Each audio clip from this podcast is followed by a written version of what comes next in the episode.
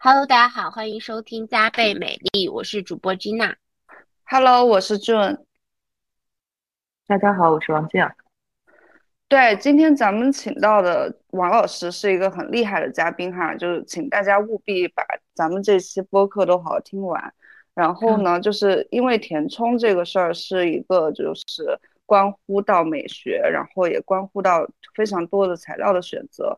所以呢，我们在选嘉宾的时候有一个思路，就是要既要懂非常懂产品，然后呢又也要懂美学这样一个嘉宾。然后我觉得王老师其实是非常合适的。然后在呃本期节目您将听到的内容可能会有关于材料的呃整个市场背景的一个宏观介绍，然后再呃微观到个人的关于材料怎么选择，然后怎么选择医生，然后怎么。跟这个美学设计师沟通，然后怎么去呃整完成整个这个面部设计的一个一个交付。作为消费者，我觉得大家最最感兴趣的可能就是说，呃，关于这个材料的一些一些选择，我们可能会会多呃花时间多说一些。然后，嗯，本期节目大概是这么样一个规划哈。然后下面请王老师呃简单跟我们自我介绍一下。嗯，大家好，我是。呃，关于美学和海平面冷光美学的作者，我是王静。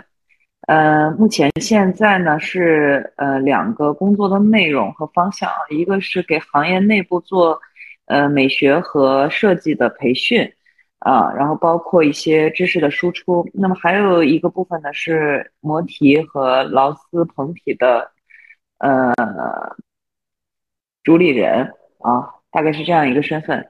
嗯，从业呢大概是十三四年这个样子。之前呢也相关，之前也在医疗行业，啊，只是从事医美大概是十三四年的时间，基本上都在上游，啊，基本上都在上游。所以，嗯，嗯，我觉得这个对于客户选择呃填充材料，从美学和选择材料和医生本身来讲的话，我可能确实是呃有一些经验可以分享给大家。嗯，哎，静姐就是从十三四年之前，当时有有填充这个这个事儿是是什么样的材料啊？呃，当时是瑞兰二号啊，然后呢还有嗯，当时有保妥适，保妥适呢，呃，我是一九年接触保妥适的，二零年接触的瑞兰二号啊，呃，在二零年左右的时间，二一年左右的时间就开始。嗯，从事这个部分的工作了，呃，所以当时我自己脸上有的也是这两个产品。嗯，哎，保妥适不是肉毒吗？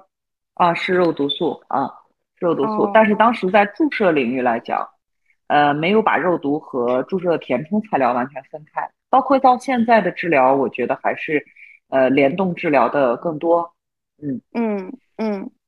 明白。后来这个市场是你感觉从什么时候开始开始卷起来？包括有变化啊？嗯嗯，大概从一四一五年左右的时间啊，国内的大量的这个生产企业起来以后，比方说像浩海啊，啊，然后艾美克、华西啊这些原料厂起来以后，嗯，有的是有原料的，有的是以品牌为主的，嗯，那么他们起来以后。带动了一大部分玻尿酸的这个品牌的进步，嗯，这个部分的时候，品牌就从原来的，呃，几个啊指数型的上涨了，所以到那个时候开始的时候，基本上就卷起来了。以前我记得，嗯，售价不仅很高，产品非常单一，且客户对产品的要求没有那么高，现在是越来越高的状态。嗯，还有一个就是促成点，就是在。嗯，一六一七年以后，呃，正式互联网开始影响医美的时候，我觉得卷的就更厉害了啊。嗯，明白。其实我觉得填充这个事儿，其实，在呃年轻女性可能在二十五到到三十左右可能会接触的比较少，然后到了三十岁，可能大家在这个收入还有就面部状态会发生一些变化的时候，可能会重点考虑。对吧？嗯，对，然对，然后然后我我也想问一下静姐，就是今年的年纪，然后还有就是就是也从业这么多年了，就是您自身的一些一些变美的一些一些思路上的变化，然后对，嗯，一些变化是吧？嗯，我今年三十八，嗯嗯，我基本上的治疗呢是除了哎手术好像也做过啊，我基本上是涵盖了所有的这个治疗方向的，从嗯无创的到微创的再到有创的啊，呃，我自己也跟大部分消费者一样，对创伤的这个概念还是比较明确的，尽量是选择那些创伤最小的。嗯呃，但是呢，在这个大前提底下呢，在安全性和呃效果上，我有我自己的判断啊、首先，嗯我们先来说安全性。我个人认为，安全性主要取决于这个东西是否有后悔药，或者说这个东西我是否有可以解决它可能会面临的一些问题的办法。当我有的时候，这个这个术式哪怕再复杂，或者是创伤再大，我也能接受。嗯嗯、当没有这个的时候，哪怕是一个很轻的一个创伤的项目，我可能也都会再慎重啊。这是对于呃安全性的考虑，呃，这个跟很多人都不一样，很多人会认为光电呃无创的很安全啊，我我其实不是这样想啊，呃，他把他只是通过某种方式把能量透皮给到了深层，产生的疤痕不一定比你手术剥离造成的疤痕的面积要小，这可以理解嗯是吧？啊，嗯所以我对本质上这个这个外面是否有创口这件事情在意不大，我只在意真正产生了创以后会可能发生的一些问题，只要我有方法解决或者我有方法缓解，我基本上就能接受这个项目。嗯嗯这是对安全性。那么对效果的考虑，呃，我是不喜欢一锤子买卖的，因为我发现审美是在极大的、呃、快速的、高速的在变化的啊。嗯。呃，在审美的变化里面，这里面最主要的还不是审美本身，因为我自己做美学的内容，呃，对于人这个个体来讲，我们一切外在的东西都是为了服务好整个人的人设的，或者说你在这个社会当中所处的位置，你是在家庭当中的位置也好，还是在工作当中的位置也好，还是在你的私人朋友圈的当中的位置也好，你的外形、你的名字啊，包括你的这个形态、体态、神态，呃嗯，你的谈吐，都是要为了你整个人设来服务的。那么人是不是在流淌、在变化？是的，你的年龄在变化，你周边的氛围在变化，你的身份在变化，那么你的外形可以一直是一样的吗？其实不合适。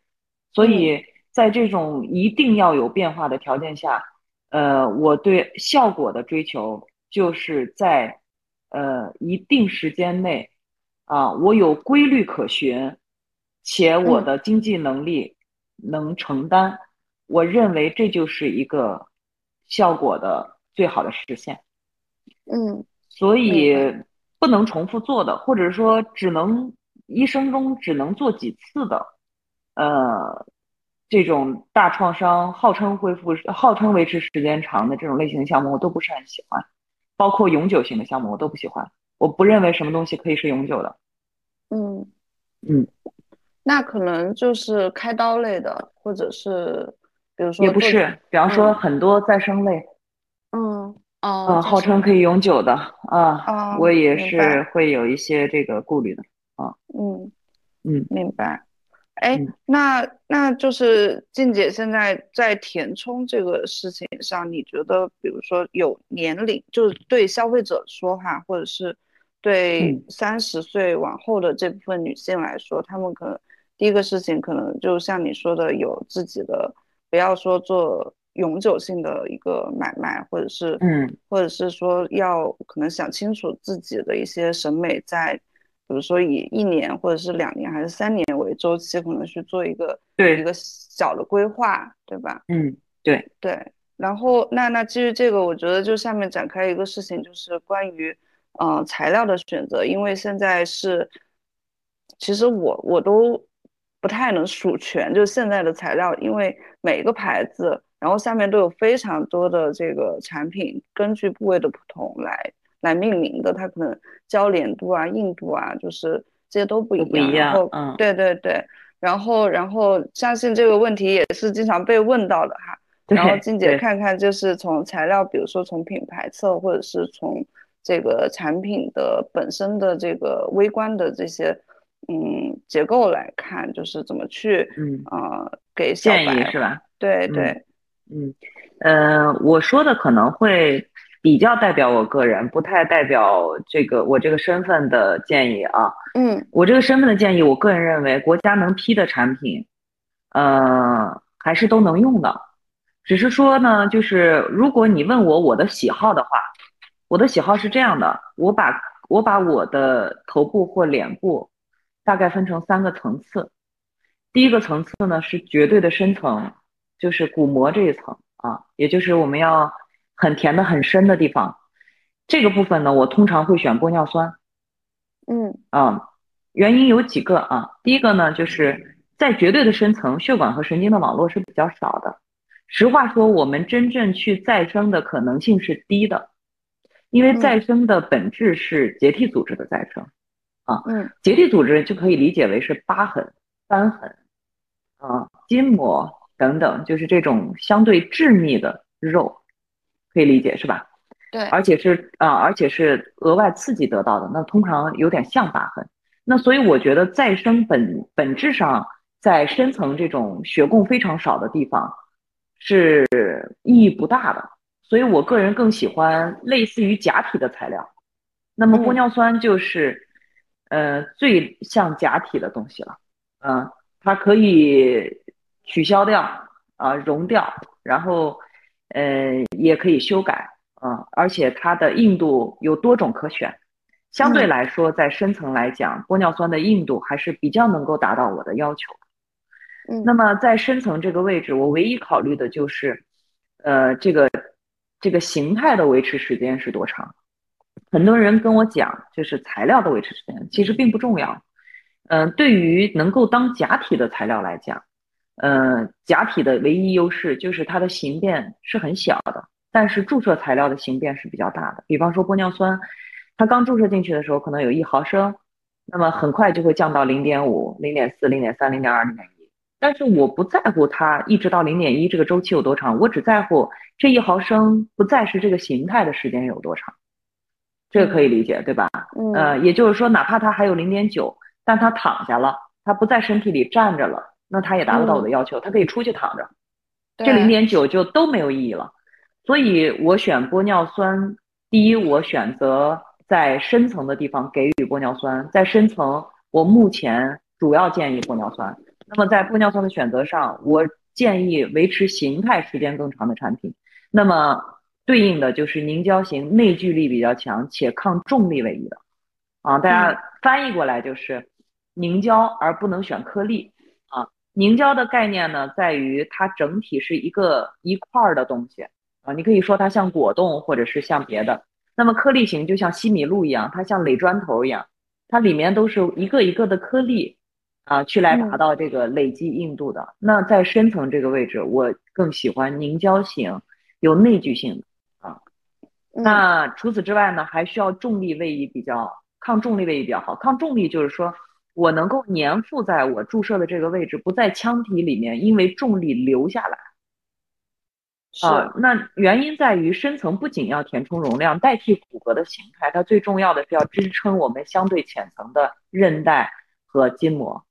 对吧？所以它是有两个作用的，一个是代替骨骼的形态，第一个是起到支撑作用。所以只要满足这两个特点的产品，我就比较能接受它的效果。那么对于安全性的考虑上，我建议这类能够塑形的硬的产品选两个方向，要么选择交联度非常低的。啊，不良反应肯定低，交联度低代表这个产品的生物相容性更好。换句话说，它长得更像你自己的组织，因为透明质酸我们人体里是有的，只是交联剂加的越多，它跟我们人体里自己的透明质酸越不像。不是说它越不安全，而是说它越不像。那么对于很多高敏感的人来讲，确实交联度加的越低，这个东西它越像你自己的，那么你安全的可能性就更大。这个可以理解是吧？嗯，如果你分不清它的交联度，那么我就建议你使用那种年限非常长的产品，二十年、三十年，口碑都还不错的。也就是说，它是用自己的实际、实际的这个、这个、这个，呃效果或者实际的评价来证明我安全，也可以。那么也就是说，对于深层选玻尿酸，我建议选凝胶型、抗重力位移比较好的，安全性上，要么二十年、三十年的产品，评价都很好；要么新兴代的产品，没有二三十年怎么办？选交联度更低的那个。嗯，好了，因为鱼与熊掌不可兼得，玻尿酸这个东西就是交联度加交联度越高越硬，越适合打深层。嗯，那我现在就是要鱼与熊掌都要兼得，那这就是一个选产品的思路。这样的话，基本上能筛掉。全国现在有大几十个品牌的玻尿酸，我觉得基本上可以筛掉百分之九十五以上。嗯嗯，哎，剩下的就非常好选了。对，您说的这个产品是是不是按品牌选，就是按这个可能这个品牌有几十年，但是它新出的产品也不归类于这一类，对吧？对对对，不归类。嗯，对对对对对对，我觉得这样更精准一些。嗯嗯嗯，明白。然后在在其他层次呢，咱们刚才说到深层，对，一共三个层次哈。第二个层次是浅层，也叫皮下层。这一层主要是呃肌肉啊会运动的，然后还有呢就是浅层脂肪，还有一些筋膜。那么你可以理解为这个层在运动啊，这一层代表了外部的，就是外部的这个整体动态的整个部分。所以我选的材料要粘附性更强。这个时候，我觉得玻尿酸是一个吸水的东西，我不太爱在这一层推玻尿酸，除非你的皮肤罩特别厚，也就是说你最外面的那一那一层特别厚，你能遮住玻尿酸因为吸水而带来的运动迟缓、看上去肿胀或者是有呃蛮化的这种表现。那如果不是这一种，大多数人，包括我自己，因为我皮儿也很薄。啊，我都建议以胶原填充为主。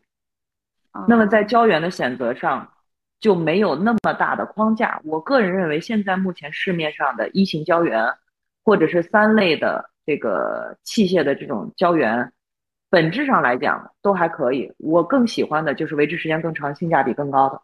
因为胶原这个东西确实维持时间太短了，但它的好处就在于，呃，有这个有这个粘性、粘附性啊。而且它是如果有固化剂的话，它是有脱水内聚的这个功能的。它跟玻尿酸正好相反，玻尿酸是在膨胀起到填充作用的，而胶原是以脱水粘附为代价来起到平整作用的。一个像胶水啊，另一另外一个像假体啊，所以我觉得皮儿薄的啊，你或者是你对这个面部平整度要求非常高的，像超模呀、上镜啊。啊，或者是说你这个是走这个很瘦的这种知性风的，那我建议都是浅层这一层填胶原，它粘附性强，它不太影响你的表情运动。嗯，如果你的皮肤很厚啊，年很年轻，而且呢你喜欢那种相对饱满的这个类型，可以在皮下这一层选择玻尿酸，但可选的类型也非常少。啊，第一柔软程度要高，不能很硬，因为很硬的东西在这儿一定很明显。比方说你在泪沟这个区域，对吧？啊，第二呢，在柔软的角度上讲，你的拉伸力要好，就是你把这个玻尿酸挤到手上，你去，嗯，你去这个拿食指和中指去，去不断的去张开合上，张开合上，你看它是不是拉伸感特别好？嗯，拉伸感好的能够容易跟随肌肉在运动，啊，不太容易产生僵化的这种表现，所以。在这一层选呢，就相对来说专业一点了。所以我个人觉得，如果你无法选择哪一个玻尿酸，你觉得粘性更好、更能拉伸、柔软程度更高，嗯，那你就选胶原啊，肯定问题不大啊。那如果你确实就是胶原过敏，已经打过了，不能打胶原，那你无无奈必须选玻玻玻尿酸这个类型的话，那就是按我刚才说的这个类型选。那么唯一要注意的一点就是，仍然不建议颗粒型，因为吸在这一层颗粒型的吸水力是非常强的。你想吧，就是这种珍珠奶茶里面的珍珠是起支撑作用的，奶茶是纯吸水的，皮肤用的那种水光类的透明质酸，它就是干吸水这个活用的。那么你打进去以后，肯定会产生容量上不可控制的这种变化。所以在浅层这一层也是建议凝胶型软的啊，拉伸力非常好的。嗯。就可以了啊，嗯，如果你比较幸运，你打胶原不过敏，我还是建议跟我一样，就是选胶原，问题不大。嗯嗯，好，哎，第三类就是嗯啊，我展开一下，那在这一层哪有哪些呃部位是我们说的中层啊？对对啊，呃，面颊啊，然后颞区的浅层，颞区有两种打法，一层我们是用呃钝针平铺，对吧？还有一还有一个我们可以用锐针打鼓膜啊。呃，面颊就是侧面位的面颊和颞区这个位置，通常可能会用到皮下这个层次。还有就是口周，因为口周没有骨骼的基底。嗯，你想一下，口周里面是牙，而你口口黏膜和牙之间它是分离的，所以口周你是纯肉组织、纯软组织，打不到我们刚说的能贴骨膜的相对深层，只能是皮下。啊，所以在。呃，还有眶周，就是泪沟啊这些区域，啊，一共我觉得比较常用到的就这四个区域：颞区、颊部、口周、眶周。啊，这四个区域更建议使用胶原。啊，哦，明白。哎，颞区是是刚刚提到有一个打打骨膜，就是也是那个应该是属于深层次了吧？还是说？啊，颞区这两层都能打。哦。嗯，剩下是不是因为它皮薄？呃，不是，是因为它深。啊，大家想象一下，我们在骨骼结构上，在太阳穴这个位置是很深的。嗯，深的话呢，针不一定能顶到骨膜上，很有可能很危险。所以一部分医生在用锐针进去以后，发现太深，或者是觉得用锐针填不太平的时候，会选择用钝针。这个时候就达不到深层了，就是在深筋膜和浅筋膜中间。也就是皮下这一层，好像颞区这块还是挺考验医生的水平的，因为好像那附近的血管啊什么的聚集是不是也比较多？对，颞区、额头都不算好打的位置，嗯，比较考验医生的手法了。对，然后就是绝对的浅层啊，我们我叫它浅浅层，因为我的语言偏用户语言，这样的话用户就能听懂，我们不用给他讲分十五层还是二十层。是吧？这个三层就行。最浅的那个浅层呢，包含真皮和表皮。这个时候，我对产品的态度是非常 open。那些再生类我也可以接受，比方说，呃，浓度相对低，分子量相对低，呃，就是功能稍微呃平淡一点的啊，就是安全性高一点的童颜针啊，聚左旋乳酸我是能接受的。呃，三型的这个三类胶原蛋白我是能接受的，啊，还有就是水光类的动能素，呃，玻尿酸我都能接受，啊，在这儿我接受范围是最广的，我觉得都可以，根据你的年龄，呃，根据你皮肤的需求去搭配这些组合就可以。呃，目前现在看的话，童颜针和三类胶原蛋白在皮肤这一层确实是有绝对优势的，所以在。呃，皮肤这个角度考虑，我觉得，呃，再生类是有优势的，嗯，因为皮肤的终极奥义就是厚，只要你脸皮够厚啊，你就看上去更平整，你就不容易垂，你就不容易老，就像穿丝袜是一样的。但是在厚这个角度来考虑，玻尿酸和呃动能素跟再生类的区别，可能确实有嗯局限性，嗯。嗯，其实浅层就是我们常说的打水光的这个材料，对吧？对对。哎，我我想我想咨询一件事情啊，因为这两年大火的这个再生类的材料，其实包括少女，包括童颜，其实刚开始他们面试的时候，好像都是主推打，可能是您说的这个中层，甚至是深层这个。这个这个部位的，然后然后后来好像确实，比如说像您说的童颜这种的，把稀释之后变成打水光了。您觉得这个的原因是啥呀？就它好像从面试到市场的选择，最后是走向了两个方向。嗯，两个方面啊，嗯，说一点儿不太能说的啊，就 是市场规律是这样的，越深价格越高。嗯嗯。越深的东西，你可以，你可以感受水光是没有注射产品价格高的，而软的这个产品是没有硬的这个产品价格高的，是这样的。比方说极致和雅致，雅致就会更便宜，是吧？这个是我们中中国人的习惯啊，它不分你材料的好坏，它只只去用，呃，相对来说你功能的这个强大与否去判断你的价值，因为打深层是变化最明显的。所以我们最早开始觉得硬的就是比软的好啊，打注射的就是比打皮肤的要更好。呃，这个已经根深蒂固了以后呢，这些材料出来以后，肯定首先瞄准的是这个最贵的市场，因为它价格确实不菲。如果你瞄了一个皮肤市场的话，很有可能就是呃，让大家觉得落差太大。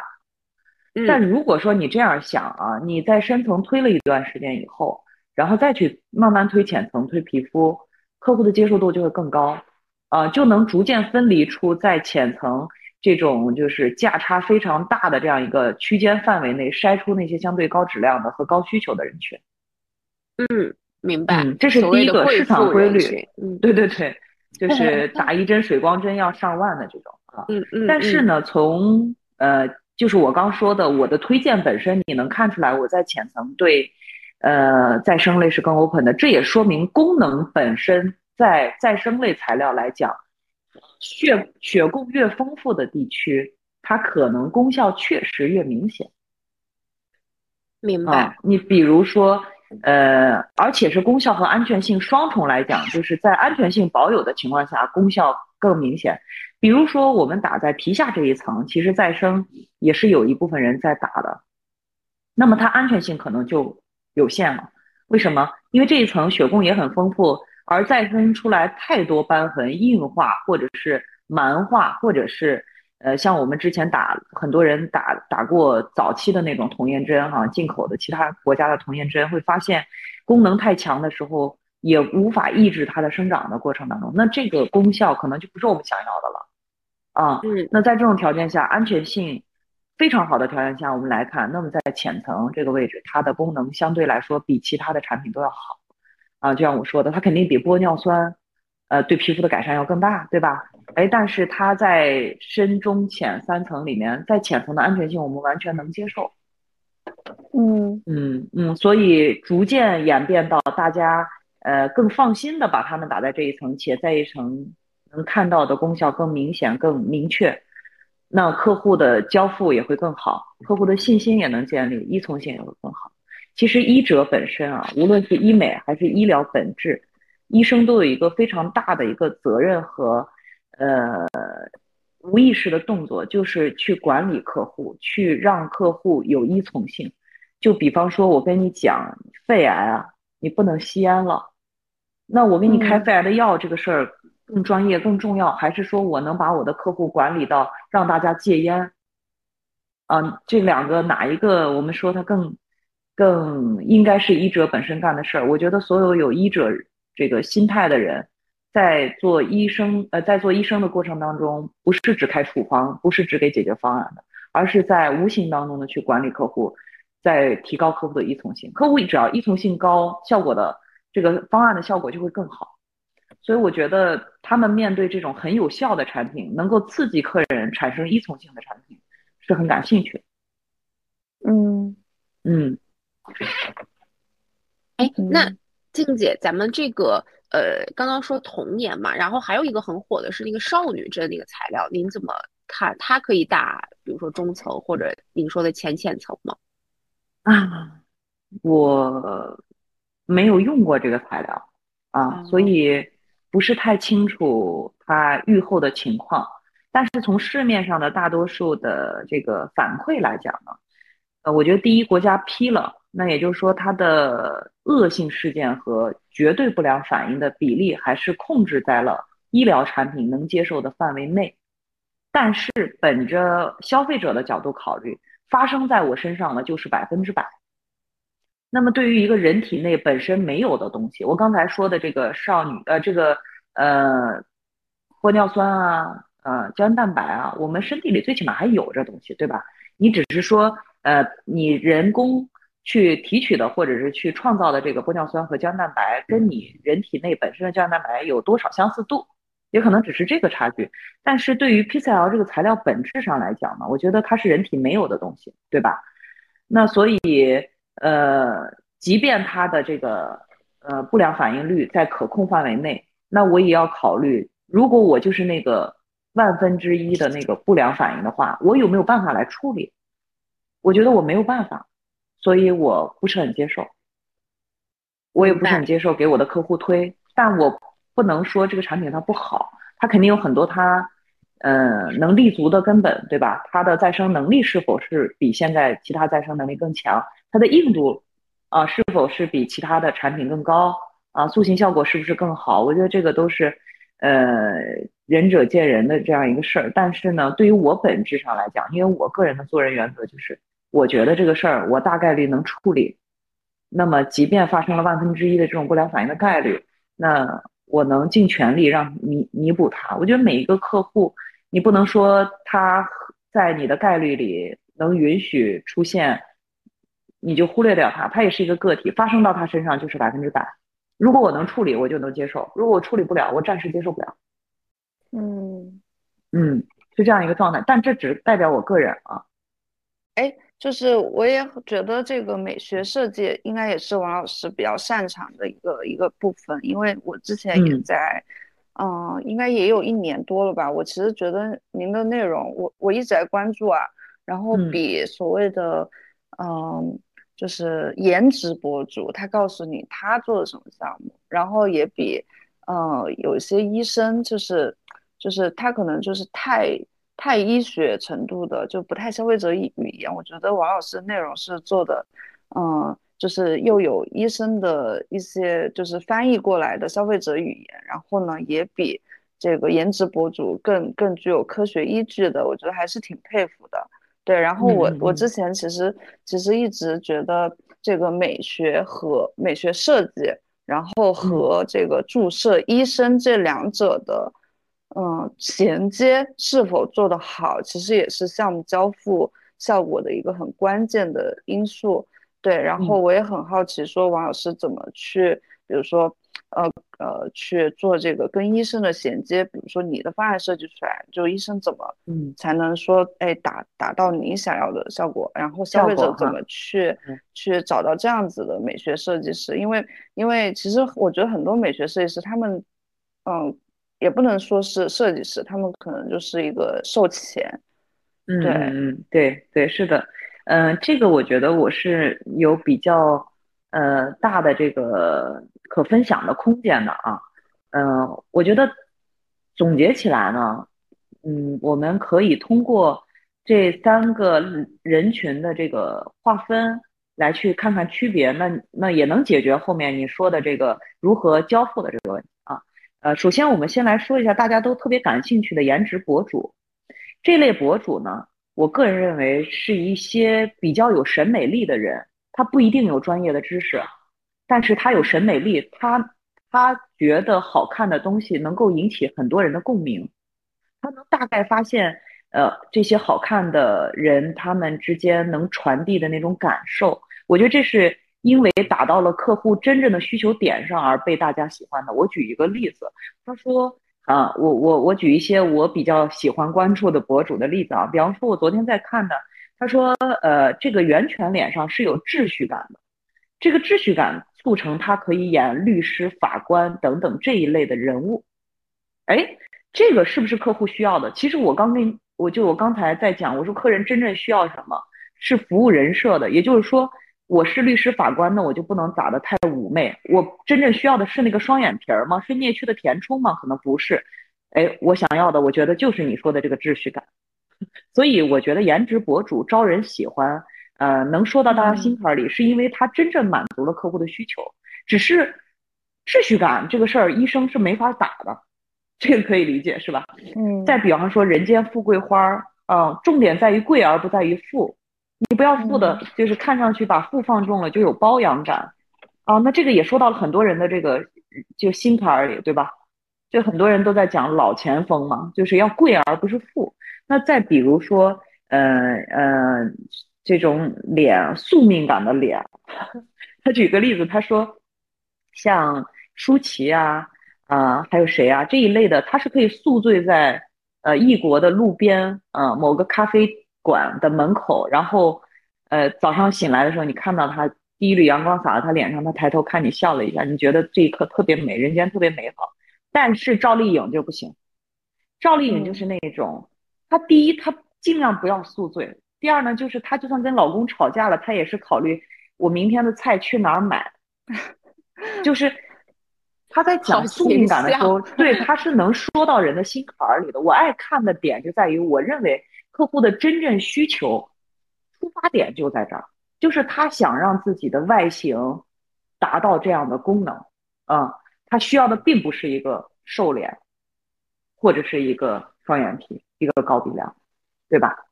他要让自己有宿命感，还是有有有什么秩序感，还是人间富贵等等。啊，所以我觉得过什么样的日子，打造什么样的人设，对吧？对对对对，知行合一相关。嗯，对对对，要知行合一，要贴切，要符合自己，然后要顺畅，要要不拧巴啊，然后对少最好对自己的生活还能有很强的助力，那就更好了。所以我觉得这是大家在变美过程当中的第一需求啊，第一需求，包括对抗衰应该也是这个需求。所以这是我说的第一类人，叫做审美博主。那么第二类，我们说一说你刚说的售前，就是咨询师本身。咨询师本身他是了解一些项目的规律和他自己医生的技术手段。好一点的咨询师呢是有医学背景的，或者说他跟过很多台儿，他有经验，或者说他自己就是一个项目的综合体，他是一个践行者，一个榜样，他啥都自己做，尝试去跟你讲他怎么回事儿。哎，这一类的人适合做售前的原因在于他绝对了解这个事情的过程，啊，但是我觉得他如果只具备这些的话，他是没有办法帮助客户做决策或者引导客户告诉他你适合哪个项目，因为他说的只是他逻辑上和他医学认同上的适合。就比方说我的面部轻微有松垂了，我要不要做拉皮？从医学的角度上考虑，我是可以的。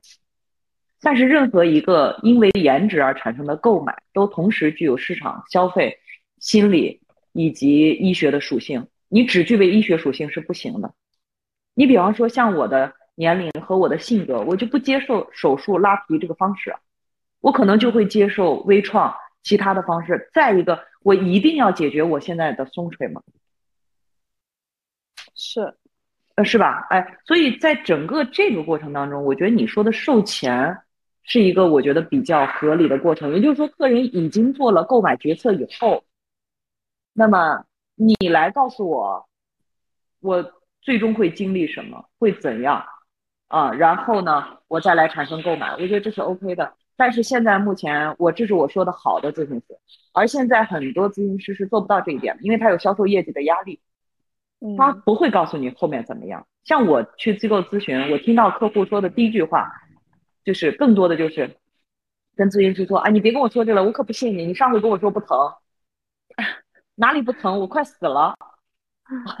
就是咨询师为了成交，他是会呃在本来他应该很有底气，他应该很强项的地方上撒谎。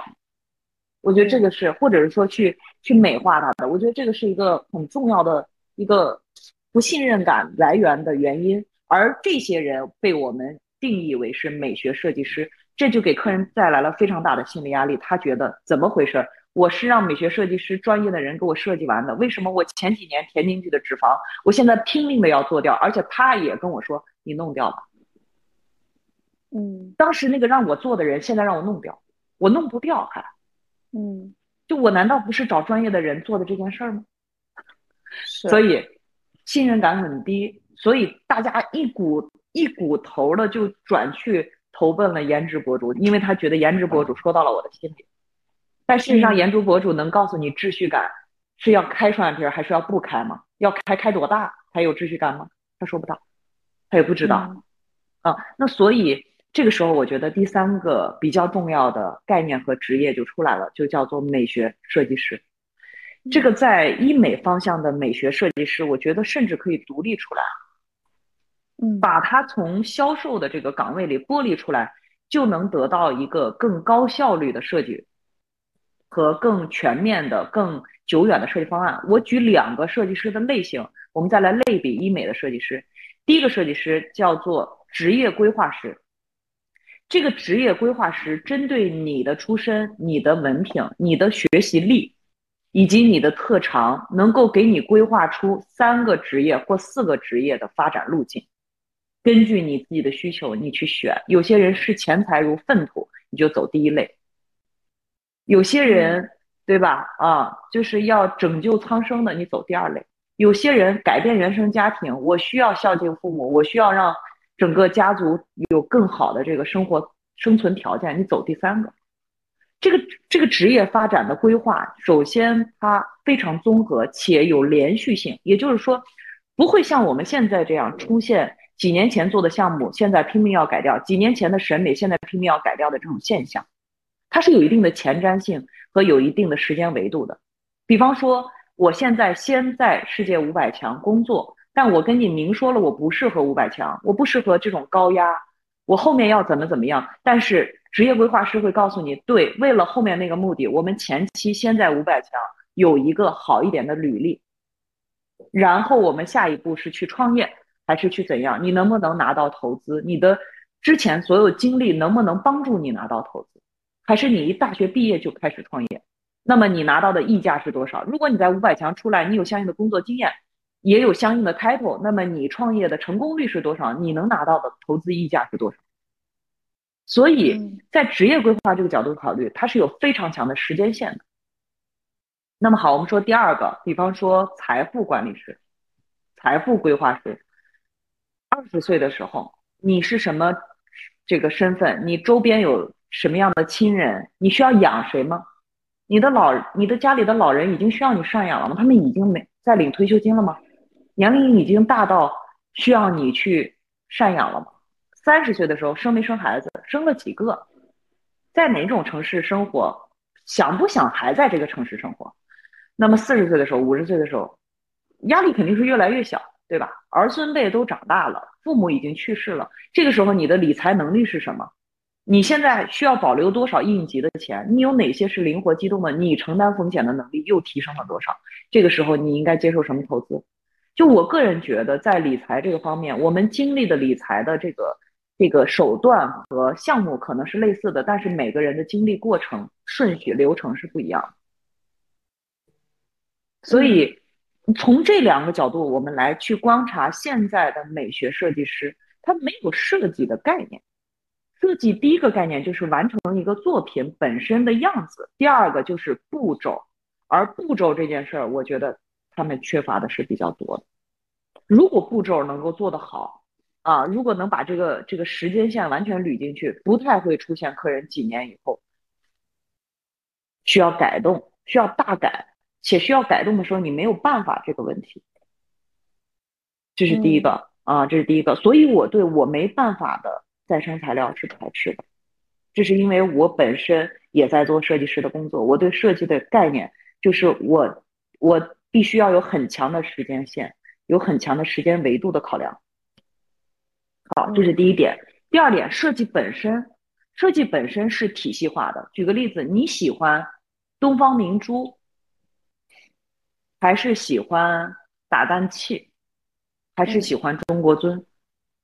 这是你个人喜好的问题，但如果我要把它落成大楼，那么是否需要考虑力学的结构？是否需要考虑这个地理位置是否在地震带上？是否需要考虑这个地区的审美是什么样的？是否需要考虑它的商业价值如何？这是一个比较综合的体系化的学习，我觉得它比医学更加体系化。所以你知道，美学这个东西在大学的课程里，本科是没有的。要上到研究生才有，嗯，也就是说，它是一个非常综合且体系化的课程，而现在的设计师没有学习过，他们连画画可能都特别费解，就是不是让他们动手啊，是让他们理解画、理解美术、理解艺术，可能都是一个很很难的事儿。他们可能平常甚至都不关注时尚，不关注其他跟美相关的。行业，那么他怎么来去做这个设计？我觉得这是一个非常大的缺口，且且这个缺口是没有办法靠体制来补上。比方我们说缺医生了，我们可以多建立这个学科，可以在医学院校大力的开展这个学科。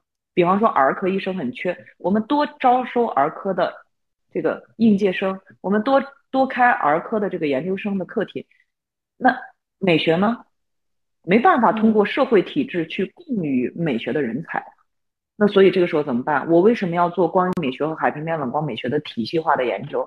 就是把最简化的、最能够呃再教育的，就是说成年人再教育的这个这个基本的课程拿出来，让你来理解设计是怎么回事儿，让你来学习，你最起码在设计本质上，在体系化的这个流程里面不出错。那我举一个体系化的例子啊，比方说轮廓固定。对吧？嗯，轮廓固定最早呢，就是用我的脸去画出来的，但是其实画的是错的，他画的是脸的外边缘，而对于头部来讲，轮廓说的是从某一个视角上看到的外界边缘，你可以理解吗？就是说这个头的外部边缘一定有一半在头上，而一半在脸上，不应该是那个面膜的样子。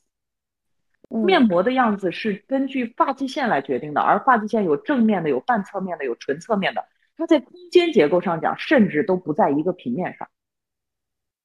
它怎么会是外轮廓？如果它是外轮廓的话，打造这个外轮廓会让你的脸越来越大。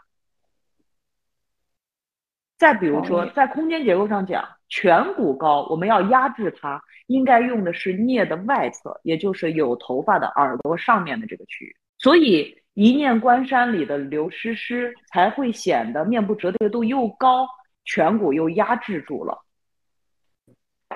你没有觉得他太阳穴翻起，没有觉得他脸变大，而以前的娄艺潇的填充就是甜甜的太阳穴上，企图靠太阳穴去压制颧弓，就把脸打大了。而太阳穴这个地方本质上是我们面部的侧面位，已经应该转折过去的，它代替的是暗影的效果。你怎么能鼓起来呢？你最最多能做到平，嗯，这就说明把头一刀劈成两半儿。从截面的角度上考虑，真正能压制颧骨的、颧弓外侧高度的，就是颞的后侧有发区域这个位置，它才能压住颧骨，才能让刘涛看上去不丑。对吧？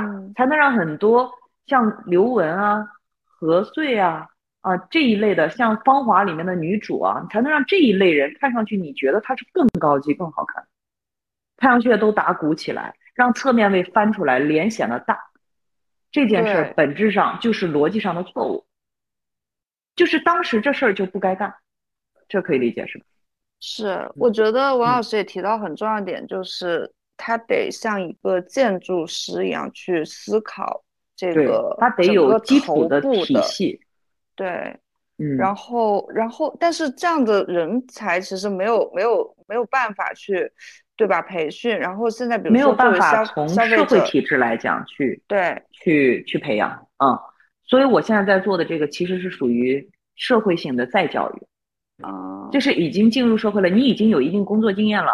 已经走过很多弯路了，也正在干这件事的时候，哎，我来教你，你是很快能够掌握的，快速可以掌握。最起码我的概念就是最起码不做错，因为我们现在所有的设计基本上都是二维的，且杂乱无章的。嗯，二维设计本身本质上来讲，放到三维的头上，像放到三维的人上，就是一个很有风险的事儿。属于你题都抄错了，你怎么可能做得对？嗯。对吧？题目都没抄对，你还想做对？很多人说我老师，我有三 D 设备没有用。你在评估的时候，是不是仍然坍缩到二维的平面在评估？是吧？你是用屏幕在评估，用照片在评估，对吧？你只要是用这个在评估的，用镜子，镜子更别提了。镜子，我觉得镜子都不应该出现在评估的这个范畴里。就是，嗯，你。镜子，你想想，你看到的镜子里的他和他看到的一样吗？你俩说都不是一个事儿，你俩说啥？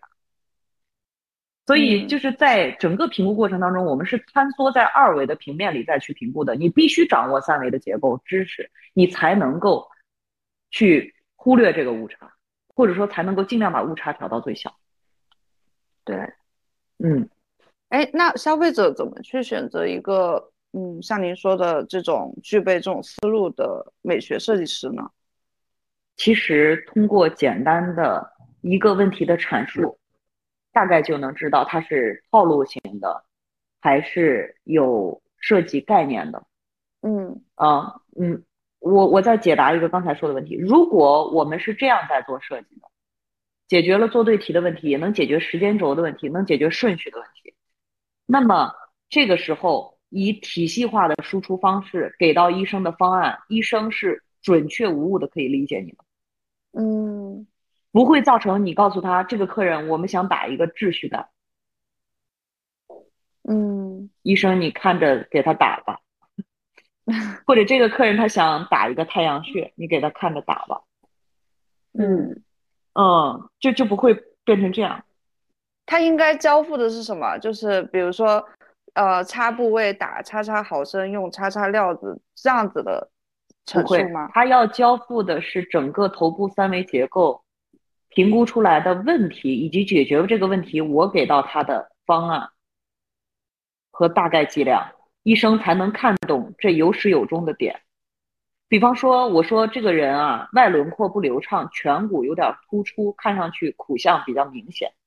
所以我给到的方案是颞的外侧给予主要剂量，所以我双侧一共给到六毫升，以玻尿酸为主，然后在浅层太阳穴这个位置带过，就是少量的助攻。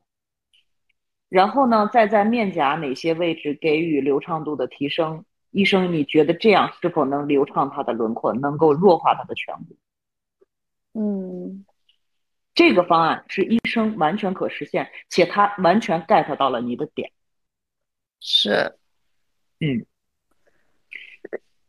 所以每一个就是我理解合格的或者优秀的一个设计师，他都会有呃一个或者多个配合得当的医生，是吗？他们就像一个呃一个团队一样，去去去运作。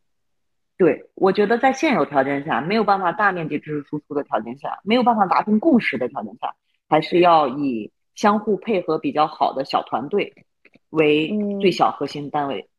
嗯，同意。听下来感觉就是这个美学设计师他解决的是顾客诉求，然后设计的这一点，然后可能医学的这个专家呃和这个医生的话是解决这个材料打进去的安全性。和这个交付效果的这个这个这个点，对吧？这两个人配合或者多个人配合出来的一个完整的一个方案。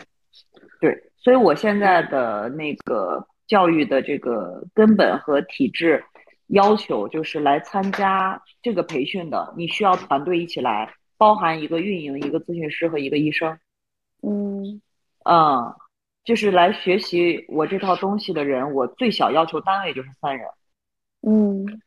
嗯，我觉得这样才能就是真正应用，否则没办法落地。咨询师说的医生听不懂，医生来学了，咨询师不按这个开单，巧妇难为无米之炊。咨询师给你下了单，然后你想按照你的想法做，你得有东西，且你得就是还得维护咨询师的面子，你不能让客人觉得咨询师给你开了太阳穴来了以后你就说你得打苹果肌，这两只我都给你打苹果肌了啊，嗯，后面会产生客诉和退单，对吧？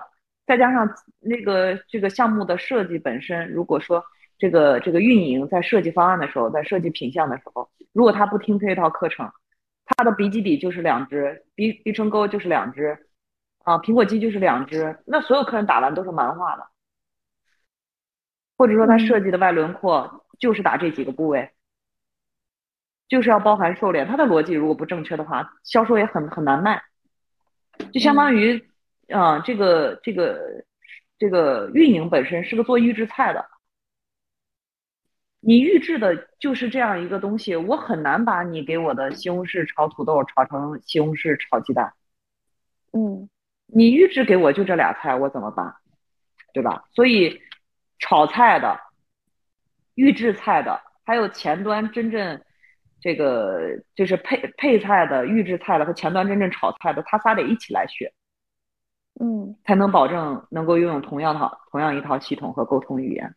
我现在其实没有找到更好的方法，我其实是想把我这套体系的东西，因为它特别实用，而且学习起来难度不大，所以我特别想把它产品化，想把它干脆做成一个呃有 AI 功能的产品化的内容。我觉得这样是不是就不需要大家去学习了，只需要学习操作就可以了？但是呢，这个产品化，好需要啊，怎么怎么搞啊？我也我也好 想，就是看到。大家呃，咨询师给我出的方案，我能看到我术后的效果，但是但是这种出了的话，你可能达不到那个 exactly 一模一样的，可能 克数又会提上来。就我对就是对，我这套设计方案是没有那个术后一定会达到什么效果的，它是一种趋势。比方说看我自己啊，比如说啊，我在设计一个人的时候，我的大概的逻辑，简单来讲是这样：我们要想把握一个立体结构的真实的样子，需要考虑三点。第一点是决定性的轮廓线条有几个，分别是什么？比方说三棱锥。决定性的轮廓线条就是这三个棱，对吧？嗯。四棱锥就是那四个棱，是不是？五棱锥就是那五个棱。也就是说，决定了这个这个物体是什么形状的，是决定性线条先得找到，找到了以后，你就能决定这个东西是什么形状。好，第二件事儿，找到了决定性线条以后，要讨论决定性线条之间的距离和大概方位。比方说，这里面这是外轮廓，对吧？最外侧这个是外轮廓啊。然后里面这个正面向侧面的转折线，这是这是光影线，也是我们内轮廓的部分。第三条是海平面，就是你中线的中轴的凸度。比方说这个侧面这个右边这个最外面的这条线，对吧？这三个就是决定了脸或者是头整个形态的三个重要的决定性线条，它们之间的距离，比如说。光影线这一条，它离中轴越近，说明你脸看上去越小，因为它是你正面向侧面的转折线。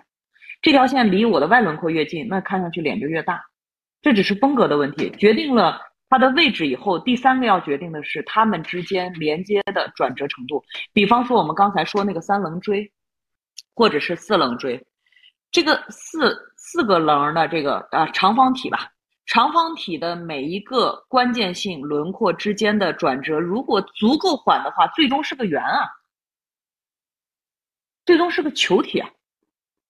但如果它足够凌厉的话，它就是九十度转折的话，它就是个长方体。这个你能理解吧？就是这三条啊，你看啊，这是一条，这叫光影线。哇哦，嗯。然后这个最外圈的这个叫外轮廓线，最外圈嗯啊，然后这条是海平面，这条侧面这条线，嗯，啊，侧面的这条线是海平面，也就是说我评估的时候主要看的是这三条线，这三条线直接决定了我的头是个橄榄球还是个球，这三条线直接决定了我是个什么样类型的球，是看上去脸小的还是看上去脸大的，比方说就是光影线这一条。光影线，你离中轴鼻子越近，那说明你脸看上去视觉越小；离外面的轮廓越近，看上去视觉脸越大。你是什么风格，你就选什么。你是宋慧乔还是迪丽热巴，这条线的位置不一样。对。但是如果你想上镜的话，很多素人说：“老师，我为什么不上镜？”因为你这条线不光滑、清晰、流畅。因为你看现在上面的泪沟、鼻唇沟、颊凹、口角纹破坏了你这个线条了。嗯。破坏了线条以后。